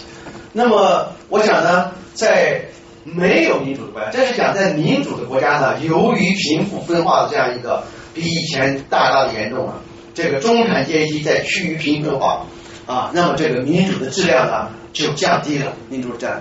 那么在嗯不民主的国家，就像中国这样的国家，那么我们看到呢啊，就是它的中产阶级呢虽然在增长，但是呢中国的中产阶级占的数量，第一还非常小。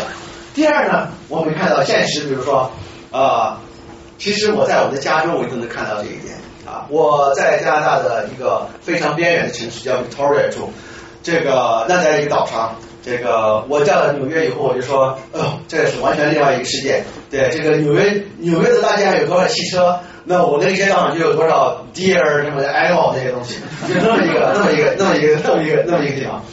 但是，所以这中国人很少来这个地方。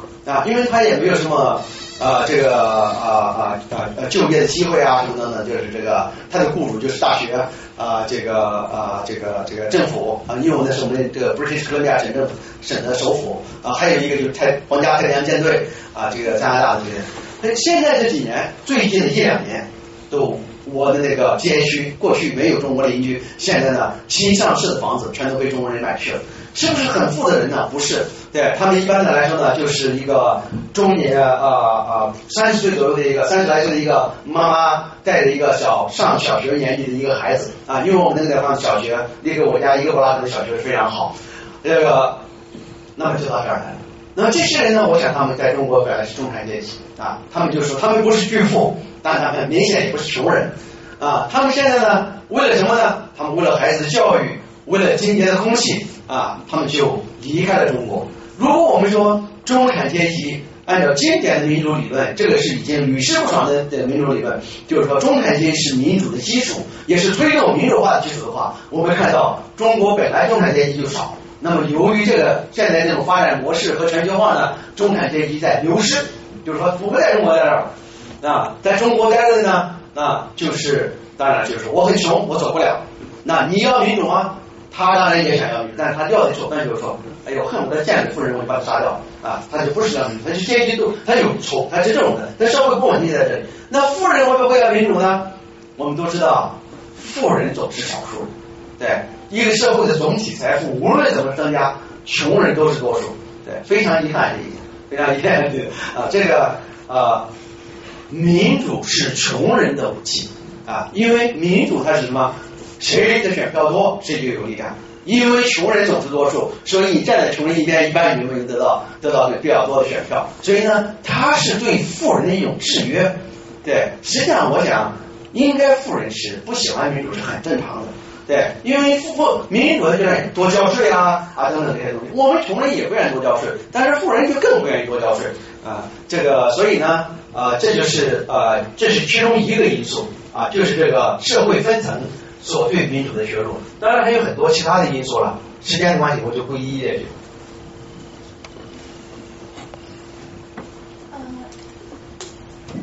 哦，那我直接，哦，直接说就声音稍大一点。好，我我想我想问那个当时做一九八八零年代做决策的具体问题。哎，就是我觉得作为一个个人，我比较容易理解出来我为什么想要自由一点，想要民主一点。但是我觉得我不会那么理解国，不会那么从国家领导人或者说国家政策的层面去理解，呃，我们为什么想往那边走，我们为什么想往回拉，就是我们为什么控制，我们为什么要控制这个速度？所以我说，呃，我我想问的是，当时你能接触到呃政策制定啊，还有国家最高级的领导人，他们具体是怎么想这个问题？嗯，这个问题是说呃。为什么国家领导人他们会愿意搞改革？以及他们他们顾虑什么？啊？以及他们具体顾虑什么？啊？就是我顾虑是吧？具体的顾虑是什么？是吧？啊？我想就是说，当时在一九八零年代呢，呃，在邓小平提出政治改革的时候呢，他的第一个着眼点，他就觉得说，过去这样一套正常这个体制啊，不适合很快的推进经济发展，他非常强调这个东西。啊，他比如说这个中国的经济改革最早的时候呢，是通过放权让利来展开的。所谓放权让利，就是我给你举一个例子，比如说过去中国的工厂、企业都是有级别的啊，现在应该也还有，但是不那么重要了啊。中国过去因为一切都是行政化的，一切都是由来党管理的，所以它就要组织成一个等级的 hierarchical 这样一个一个一个结构。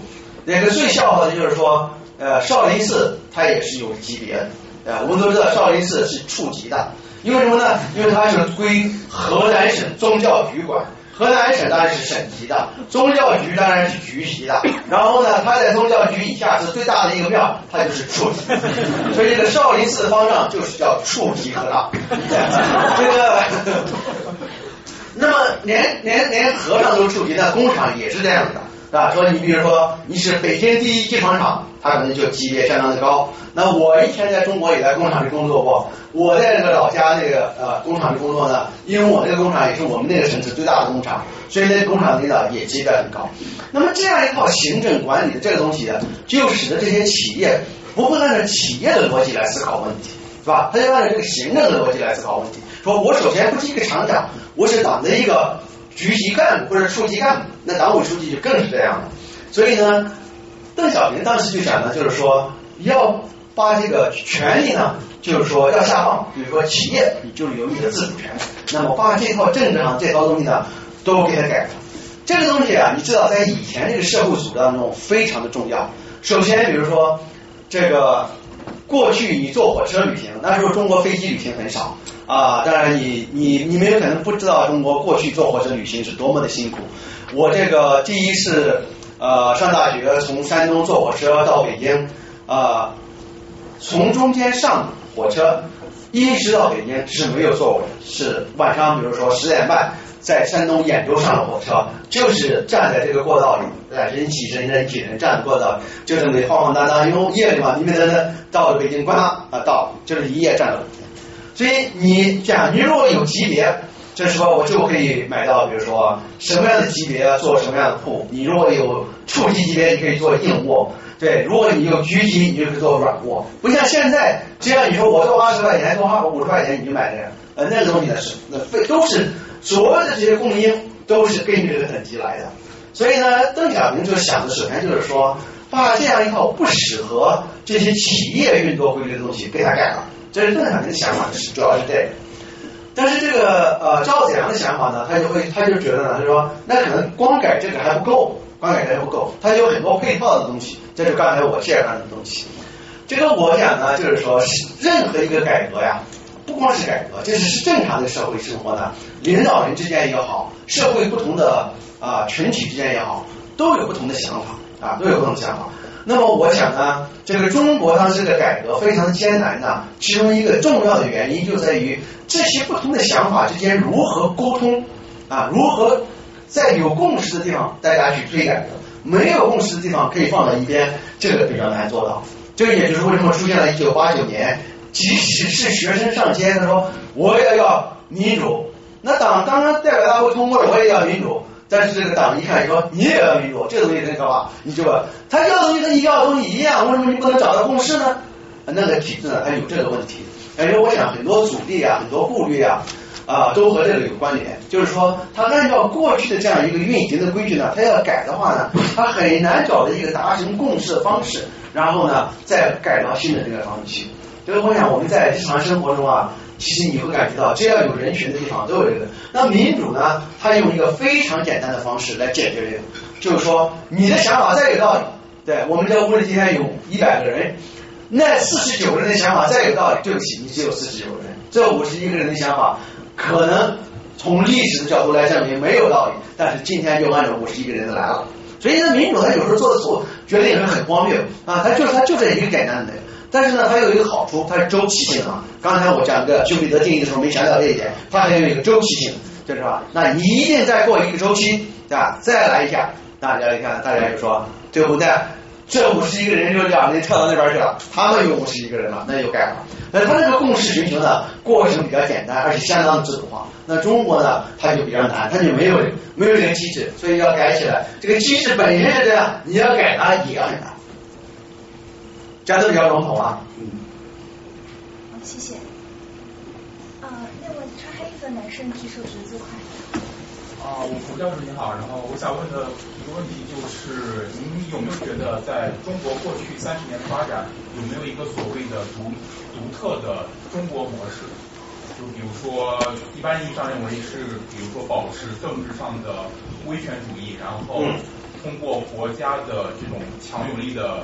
摄入，然后让经济能够有着突飞猛进的发展。是。然后接下来就是，如果您觉得，就是如果中国保持这样的这样的一个模式，比如说政治上的僵硬和这个这个保持这样的威权，然后这个这个社会上的这个 social mobility 还是不能够得到非常好的发展，您觉得中国是否还能够？在经济上持续这样高速发展，我觉得它这个这个天花板在。嗯，很好的问题。对，我想中国在过去三十年发展当中，确实已经形成了一种独特的模式。这个模式我们可以把它叫做中国模式。但是这个模式的独特性呢，啊，独特到什么程度啊？就是比如说历史上是不是也出现过类似的模式？我想是有的。这个实际上呢，在我们这个做政治学的人里面呢，啊，就是都知道。在人类政治思考的开端啊，这个你如果去读一个，我我我很喜欢一个，我在普林斯顿大学拿的 PhD 啊，我们的一个我的一个教授叫啊阿兰·瑞，他写了一个呃两大本一千页的这个政治思想史，他开始的就讲在这个啊啊希腊的时代，古你古希腊的时代，那么当时呢就有两种选择，一种就是有效的、稳定的。繁荣的、专制的波斯，另外一个就是公民享有自由和权利的民主的希腊，民主希腊。那么这两个东西呢，你我们可以看出，其实波斯的模式和中国的模式有非常相近之处。其实人类历史上已经不断的出现过这样的东西了，这样的东西，就是说在这个地方呢，中国模式也没有那么大的独特性，但是在当今这样一个我们呃就是横向看的话呢，中国模式确实非常非有特点，尤其是在所谓民主已经宣称结束了历史，取得了全球胜利的后冷战时代，好像西方的模式就一定是放之四海而皆准，但中国呢完全没有按照路子走他的路子。这个路子呢，就是我们刚才讲到它的代价很大，我是怀疑这种它的发展能不能持续，能不能持续？我觉得可持续性比较弱的，首先还不在于它的这样一个，就是说啊经济的层面的原因，或者是物质层面的原因。其实上，我们中国过去历史上的很多模式啊，也是这种模式啊。我们过去历史上那个政府啊，可能没有那么强有力，但是它也是权威主义的。啊，那中国历史上也经历了多次的高度经济繁荣啊，我们不讲更早，唐代的经济繁荣是吧？这个宋代的经济繁荣啊，在明代的经济繁荣，那么但是呢，非常可悲的是，这样的经济繁荣是不可，不仅是不可持续的，而且是难以积累性。就是说我经常会讲，就是说，呃，有时候我们到欧洲啊，看到那些留下来的这样一些。啊，传统的这样一个东西会很感慨。我们中华文明五千年灿烂文明，对我有一年二零零八年，我就专门全家我就说，我说我一定要去西安看一看。我说我没去过西安，我觉得我不够格宣称我是一个中国人。我对中国的这样，因为我就是是研究政治的，是吧？我不知道他们这到底是什么样。结果我到了西安去以后，我非常的失望。对，当我看到灞河，对，当我看到灞桥这个字眼的时候，你们如果读一点唐代的诗。哎呀，灞桥是如何的风流倜傥的这么一个地点啊？对，那些文人骚客，对，在这讲那样一个繁华，现在都去哪里了？完全没有，不是我们今天才把它破坏掉，在唐朝的某个年代，安史之乱它已经不再存在。对，这个我读了一个日本人在这个二十世纪初，也就是一百年以前到中国旅行的一个日记。我列出来是这种非常大的悲哀，对，就是在他那个时代已经就看不到我们历史上这些经济繁荣的痕迹了。他说为什么呢？就是中国没有一个政治体制能够支撑这个经济繁荣。哎，我有时候现在我自己在家种花园啊，我就经常会讲，我看了你说这芍药这个花很贵丽很好，但是它的根本就它那个茎啊支撑不住这个花朵，对，然后一下雨就瘫在地上。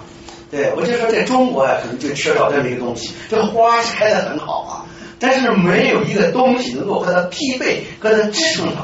所以呢，最后呢，带来的贫富分化，就是一旦老百姓不满，就唐末的这个诗人这个伪装这样的叫做“天颠塌进公卿谷”，对，大家就造反了，就是说看见汽车就砸，对，看见老百这个富人就就就就干，最后这财富全部毁掉，全部毁掉。我就是不是说我严总听说中国还会重复这样一个呢？但是这种危险性呢，我想比在美国大大很多，比在美国大很多啊。这个政治体制，你现在有了财富以后，你如果不把政治简单问题解决的话呢啊，政治是解决分配问题的啊。政治有一个经典的定义叫做 Who gets what 啊？这些什么叫政治？政治是 Who gets what 啊？就谁得到什么东西？这个不是。啊，生产的问题，这是分配的问题。当你贫富不均的时候，对那些穷人啊，现在他还有希望，说明天也许能改善生活。一旦这个希望破灭了呢？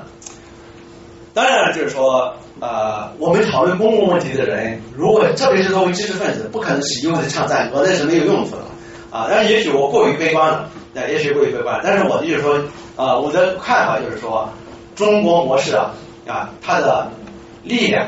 对它的这个利多有出尽这样一个感觉，那么它的负面的因素呢是越来越多，越来越多。那么这个因素呢，如果中国政府能够有效的应对啊，也许能够发展出一个独特的政治模式。这个里面，在中国老讲说，大中国要搞中国式的民主，这个是说的难听点，这是句废话。因为各国都有各国式的民主，它没有一个就是说，现在是定做了一个民主，到那帮人家做嘛，就是没这么一个东西。啊，英美国的民主和英国的民主应该是构同跟文化构同的，那美国的民主和英国民主两种基本不同类型啊，就是英国的民主。我还不讲那个，只讲制度层面。英国的民主我们都知道叫 parliamentary democracy 啊，它是这样一个啊内阁制的啊。美国的民主是一个总统制的啊，它这个是完全这个运作方运作方式完全不同的啊。日本的民主这倒好，美国人两个美国人写好了宪法，日本国会说接受，然后就按照这搞民主，这倒是一个运作好的一个模式，当然装了吧。但是你看日本的运民主的运作的模式和美国差别太大了。啊，自民党长期一党独大，然后党内的这样一个派系运作等等，它的选举制度都和美国不一样。所以天下没有一个不是英国民主、不是美国民主、不是日本民主、不是菲律宾民主的民主，没有那么一个东西。对，每一个国家的民主都是有它特色的民主。所以中国你不用要一个有特色的中国民主，你要一个民主到了中国，它必定是有中国特色的民主。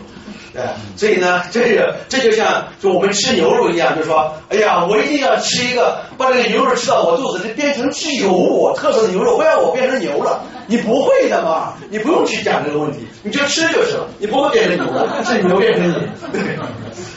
啊，因为时间限制，还有最后一个问题。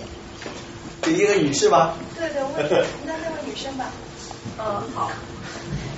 嗯，就是你，就是你。哎。给你话筒，用我这个吧。呃，首先非常感谢您今天来做这个讲座。然后就是，我觉得您刚刚讲的一点非常有意思，就是通过中国的经济发展，中国的社会。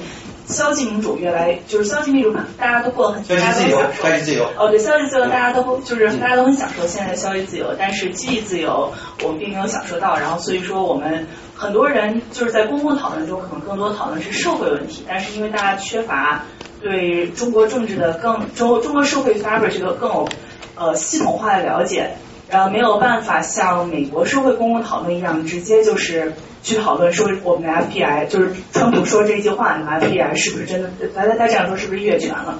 所以我觉得呃，作为一个最后的问题，我就想这样问：就是您推荐有什么样的书籍或者什么样的资源，对于我们这代可能很多都是在美国读的本科的这样的年轻人来说，就是我们怎么能够提高对中国？这毕竟他自己是中国人，但是我觉得我对美国大选的兴趣都要比对中国政治兴趣要大，其实是源于我们学。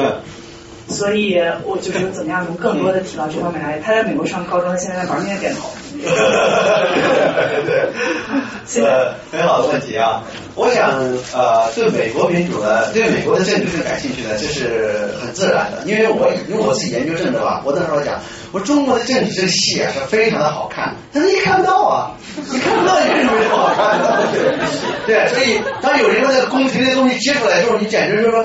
对吧？比如说当年博起来王立军那个事情是吧？我很奇怪到现在好莱坞没拍一个片子。对，要我的话，对，据说是王立军化妆成一个女的，开着一个吉普，呼呼从这个重庆开上开上这个成都，呃，三更半夜黑着天，这开头是哗就出来了，多好啊！一个电影，那非常喜剧化。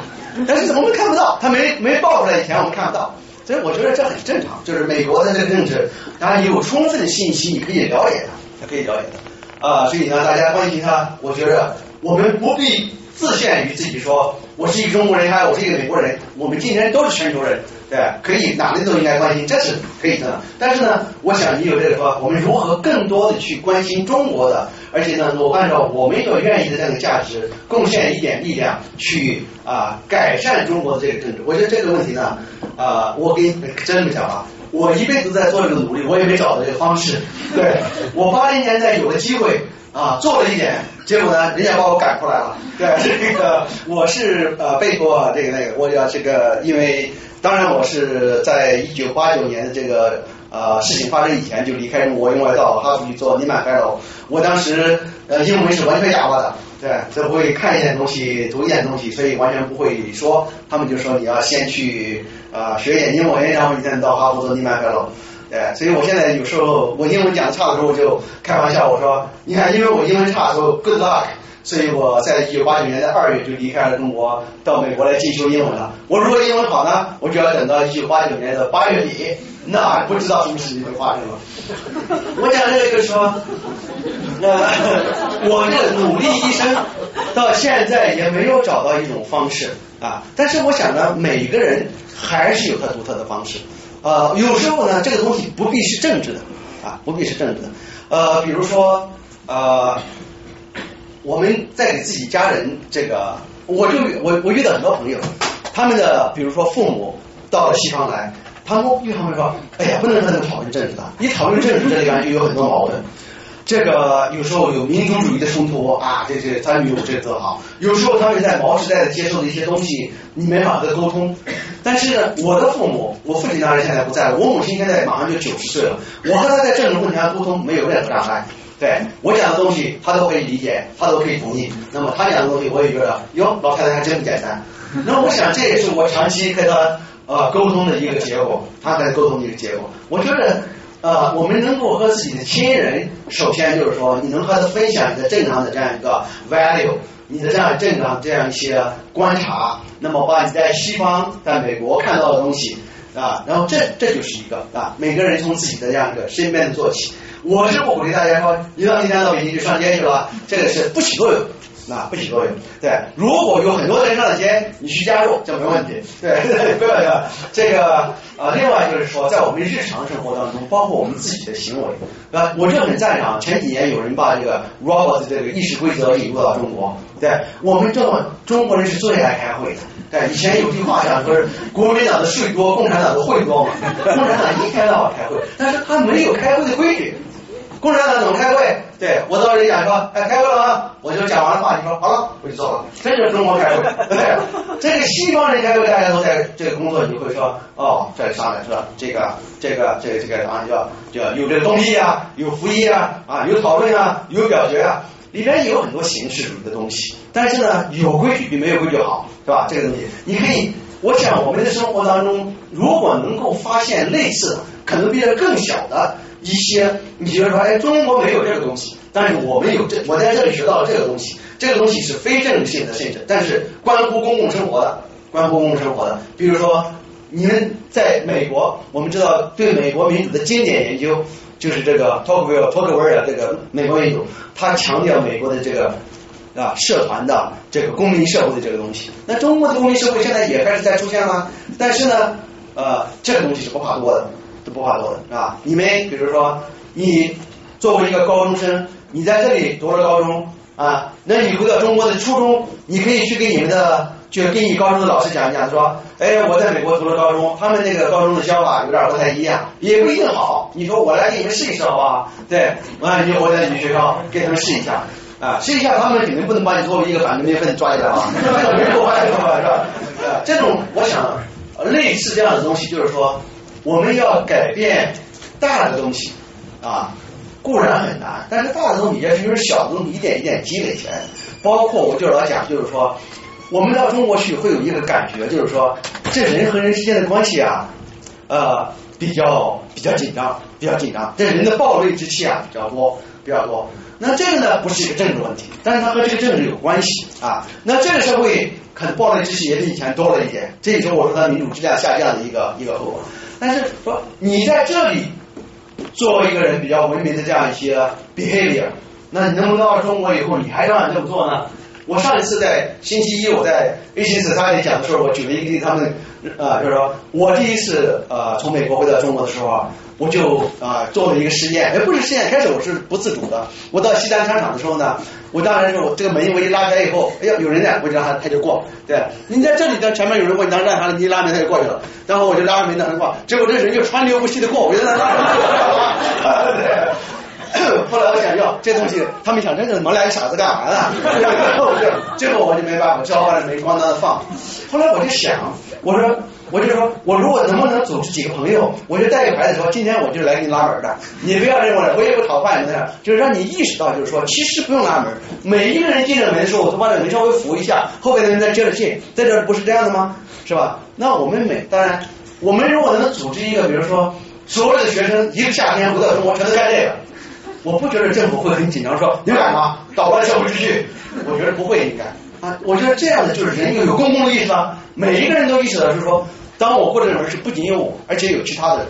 别人门撞到我脸上我不高兴，那我撞到别人脸上也不高兴啊，我们我们在生活中觉得这点点滴滴，如果能够拿回中国去贡献的话呢，我觉得我们的民族都会生活的要更好一点。那么从长远来讲，他们也就有了公民意识，他们也有了责任心，有了如何平等和尊敬对待别人，这个是一个民主公民的首要的素质。